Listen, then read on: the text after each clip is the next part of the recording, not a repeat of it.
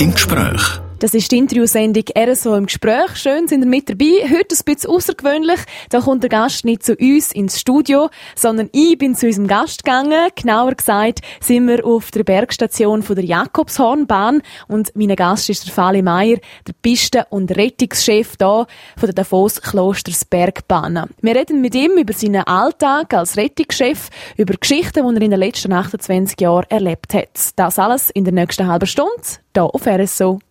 RSO im Gespräch. Das ist das RSO im Gespräch. Heute mit dem Pisten- und Rettungschef von der Davos Klosters Bergbahnen, mit dem Fali Meier. Fali, du bist jetzt schon seit 28 Jahren dort oben. Wie ist es ursprünglich einmal dazu gekommen? Du hast ja eigentlich Zimmermann gelernt. Ja, richtig. Ich habe im 1990 habe ich geschafft, bis am 23. Dezember. Am 23. habe ich eine Anfrage bekommen, ob ich nicht einspringen könnte auf dem Jakobsohren äh, als Patrouilleur. Es sind einer ausgefallen. Und am 24. habe ich schon angefangen dort. Ja, dann habe ich gedacht, jetzt gehe ich mal aushelfen. Und dann bin ich die ganze Saison geblieben. Hat mir gut gefallen und jetzt sind es halt 28 Jahre später. Es ist gleich ein bisschen schneller gegangen, als du am Anfang gedacht hast. Jetzt bist du Patrouilleur, also Rettungschef eigentlich. Was sind das so deine Aufgaben? Wie muss man sich so deinen Tag vorstellen? Ja, also die Hauptaufgabe äh, ist sicher, äh, jetzt vor allem ist das ganz stark zum Tragen gekommen in letzter Zeit, dass wir das Gebiet vor Naturgefahren sichern tun. Also das heißt insbesondere vor Lawinen, dass äh, die Lawinen keine Anlagen oder Pisten tangieren können, dass Personen Schäden kommen.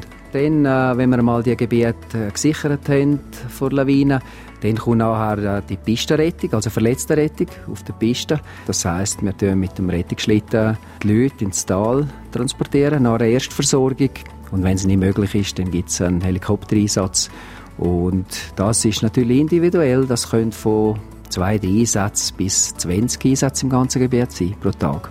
Du bist seit 28 Jahren jetzt da und ich glaube, jetzt mehr als 10 Jahre hast du immer so eine hübsche weibliche Begleitung an deiner Seite. Kannst du mal ein bisschen erzählen, wer ist das? Ja, jetzt aktuell ist das äh, bald zehnjährige Lawinenhündin. Das ist die Wuppi vom Chasseralblick. Ich hatte aber voraus schon mal einen Lawinenhund. Und das war eine Zeit dort, wo alle, die sich im freien Gelände bewegt haben, noch nicht so ausgerüstet waren. Und da hatte ich natürlich einige mehr Einsätze als jetzt. Hat sie auch schon mal können, vielleicht Menschenleben retten in dem Sinn? Ist sie dort schon mal beteiligt gewesen?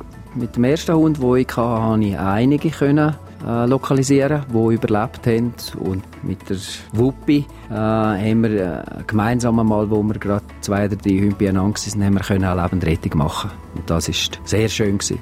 Merkt man dann auch, dass der Hund vielleicht mehr Freude hat? Checkt er das, ob das jetzt ein, ein Mensch ist, der überlebt hat oder ob das jetzt vielleicht auch äh, totbergig ist? Nein, ich glaube, das merkt er nicht. Aber was er ganz bestimmt merkt, ob man einfach eine Übung macht, wo man auch Personen im Schnee tut, äh, vergraben oder ob es einen Ernsteinsatz hat. Der Adrenalinschub vom äh, Hundeführer oder insbesondere von mir, das überträgt auf den Hund und dann weiss er ganz genau, jetzt ist der Ernsteinsatz und dann schaffen sie auch sehr gut.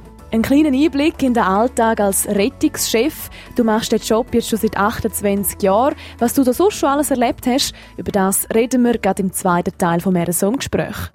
RSO im Gespräch.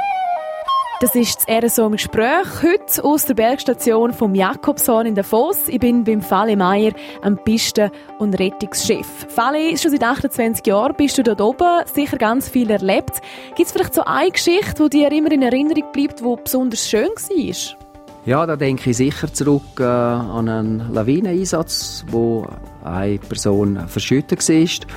Wir sind dann ausgerückt haben er können mit den Hunden lokalisieren. Nach einer Stunde war der Stunde verschüttet.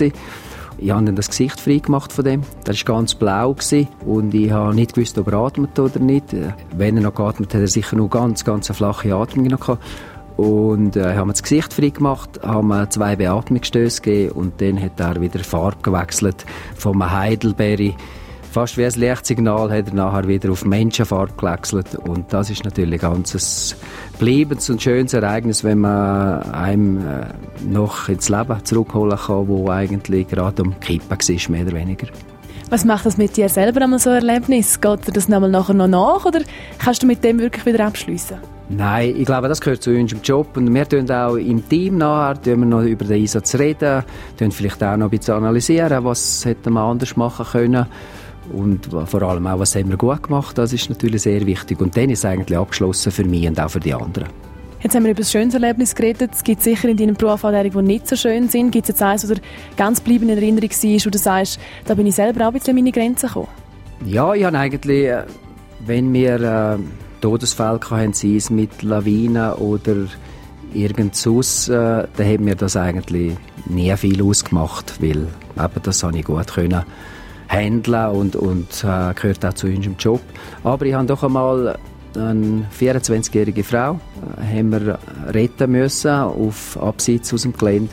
Und die hat eine Kollision mit einem Stein. Und wir haben eigentlich ziemlich geschwind feststellen können, dass die kein Gefühl mehr hatte, dass die ziemlich sicher querschnittgelähmt ist. Und die hätte mir noch gesagt, äh, ja, in 14 Tagen äh, würde sie heiraten ich denke, ob das schon gut sei bis dann. Und ich habe eigentlich genau gewusst, das kommt nie mehr gut, aber ich habe es nicht so sagen können. Und das ist mir eigentlich noch nachgegangen, die haben mir wirklich sehr leid da, muss ich sagen. Ist dir mehr nachgegangen, ihre Geschichte, dass sie jetzt vielleicht wahrscheinlich nicht können heiraten oder mehr, dass du sie quasi müssen anlügen in dem Moment oder anlügen, ihr einfach nicht die ganzen Worte müssen sagen? Ja, weil das habe ich eigentlich nicht dürfen, bis, bis eigentlich äh, von den Röntgenbildern von den Ärzten äh, im Speziellen, die dann untersucht haben, festgestellt hat, habe ich das ihr nicht sagen dürfen. Und es hat mir eigentlich leid, dass er es nicht, hätte er es gerne konkret gesagt, aber das habe ich nicht dürfen. Und darum hat es mir eigentlich leid, muss ich sagen. Sicher nicht einfach, um diese Sachen zu verarbeiten, die du in deinem Beruf als Rettungschef erlebst. Inwiefern das die Musik dir dabei hilft, über das reden wir gerade als nächstes hier auf RSO. RSO im Gespräch. Zurück beim Fali Meier, am Pisten- und Rettungschef der Davos Klosters Bergbahnen. Ein sehr anspruchsvoller und strenger Job, den du da hast, Fali. Aber du hast seit 30 Jahren auch dafür ein ganz schönes Hobby. Du machst es zusammen hauptsächlich mit deiner Familie. Ihr macht Musik unter dem Namen Stelzer Buben. Wir hören es jetzt schon ganz viel im Hintergrund. Wer gehört da alles dazu? Stelzer Buben. Also wir sind ja drei Brüder, die miteinander angefangen haben musizieren im Trio. Und dann ist dann noch unsere Schwester nachgekommen, Sebastian, die aus der Schule gekommen ist, äh, hat ja zwangsmässig müssen zweite Stimme lernen. Und so sind wir dann zu vierten gekommen und dann ist die Claudia Lieta ist dann noch dazugekommen mit dem Schweizer Örgeli. Und jetzt tun wir sehr viel auch in Kombination spielen. Von meinen Brüdern, von mir äh, sind Kinder dabei, die wir abwechslungsweise in der entsprechenden Formation auftreten tun. Ist da schon mal über verschrocken, wenn man Chelserbuben bestellt hat und nachher sind da ein paar gestandene Männer gekommen? Hat es da schon Überraschungen gegeben? Also, es fallen sicher allbig wieder Sprüche, wenn wir nicht unter Stelserboben ausgehen und wir haben Frauen dabei. Und wir sagen dann eigentlich immer, wir haben so früh angefangen zu musizieren, du hast noch nicht gesehen, welches das Buben und welches das Mädchen geht. Auch eine gute Erklärung. Jetzt, wie ist das Ganze eigentlich zustande gekommen? Du machst ja schon seit einem Haufen Jahren Musik. Ja, wir machen eigentlich seit über 30 Jahren machen wir Musik. Wir machen das natürlich hobbymäßig, also wir sind nicht als Profi unterwegs, aber das macht uns äh, sehr Freude und wir sind mit der Musik an, an einen Ort hergekommen, wo man einfach als normale Person nicht herkommt. Das wäre zum Beispiel, gibt es da Geschichte? Ja, wir haben natürlich viele Aufträge gemacht äh, oder machen auch über ZWEF und da haben wir vor Staatsmännern gespielt, äh, wo man sonst natürlich nicht in die Nähe kommt in den Villen von Clinton, Arafat, Netanyahu und so weiter. Könnt ihr Haufen aufzählen. Naomi Campbell, äh, wo wir in nächster Nähe können, wo wir musiziert haben und an diesen Leuten kommt man sonst nicht her. Hast du dich dann auf Musik konzentrieren wenn da so ein Model neben dran hockt?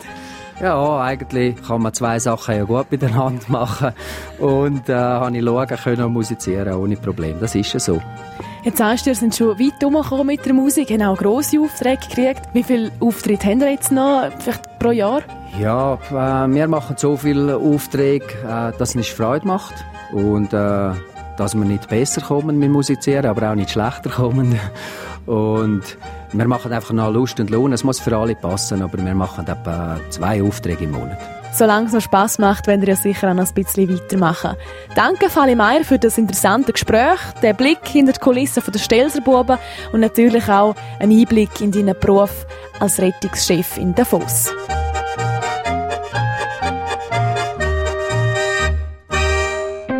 RSO im Gespräch.